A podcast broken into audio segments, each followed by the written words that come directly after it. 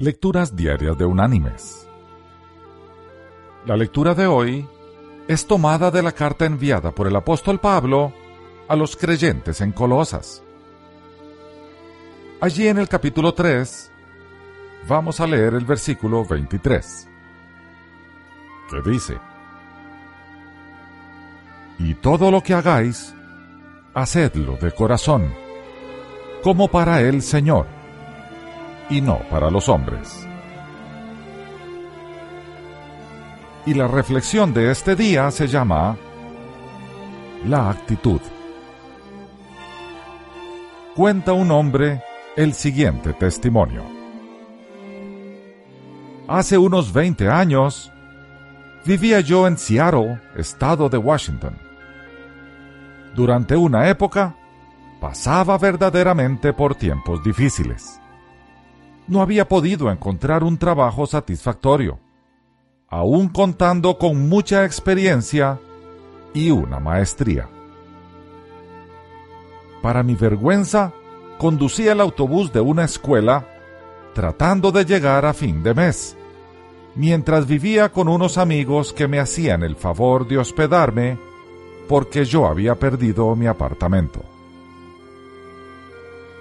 En una semana había tenido cinco entrevistas con una empresa, lo cual me daba alguna esperanza. Sin embargo, un día, entre el autobús y la parada, recibí una llamada para decirme que no había obtenido el empleo. Fui al garaje de autobuses y me sentí como el ser más inútil e inapropiado del planeta. Más adelante, esa tarde, mientras estaba haciendo mis rondas a través de un tranquilo barrio suburbano, tuve una onda interna, como un grito primitivo surgió de lo más profundo de mí y pensé, ¿por qué mi vida ha llegado a ser tan dura? Dame una señal, le pedí a Dios. Una señal física, no una voz interior o ese tipo de cosas.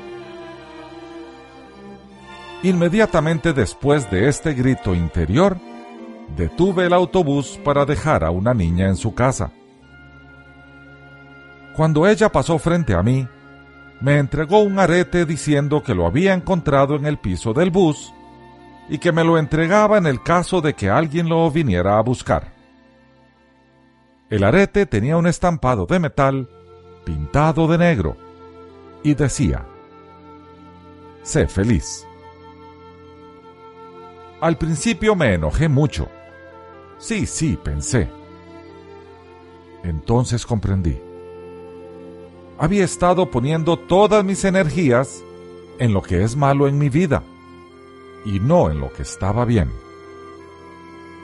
Decidí entonces hacer una lista de 50 cosas por las que estaba agradecido. Al principio fue difícil pero después empezó a ser más fácil. Más adelante decidí que mejor llegaría a la lista a 75. Esa noche, recibí una llamada telefónica para mí en la casa de mi amigo. Era una directora de un gran hospital. Cerca de un año antes, yo había presentado un plan de estudios a un colegio comunitario para enseñar un curso sobre gestión de estrés. ¡Qué ironía! Ella me preguntó si me gustaría hacer un seminario de un día para 200 trabajadores del hospital. Le dije que sí y obtuve el trabajo. Mi día con los trabajadores del hospital fue excelente. Recibí una gran ovación y muchos más días de trabajo. Hasta el día de hoy, sé que fue debido a que cambió mi actitud hacia Dios a través del agradecimiento. Por cierto, al día siguiente me encontré a la niña del arete y me preguntó si alguien lo había reclamado. Le dije que no. Y ella dijo, bueno, supongo entonces que era para usted. Mis queridos hermanos y amigos, el mundo en que vivimos nos reta constantemente a tener más, a alcanzar más, a no conformarnos, en fin, a estar incómodos. La escritura nos reta a lo opuesto, a ser agradecidos con el Dios que nos da todo y a vivir en paz cada día con lo que tenemos.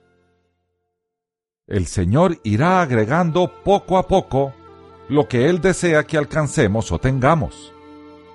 Por algo le llamamos Señor. El creyente está llamado a ser un buen empleado, un buen jefe, un buen empresario, en fin, una buena persona. Siendo así, y si buscamos primero el reino de Dios, Él agregará lo que considere necesario y lo que podamos administrar. Por lo tanto, demos cada día gracias por lo que tenemos y dejemos de sufrir por lo que no tenemos. A eso nos ha llamado el Señor. Que Dios te bendiga.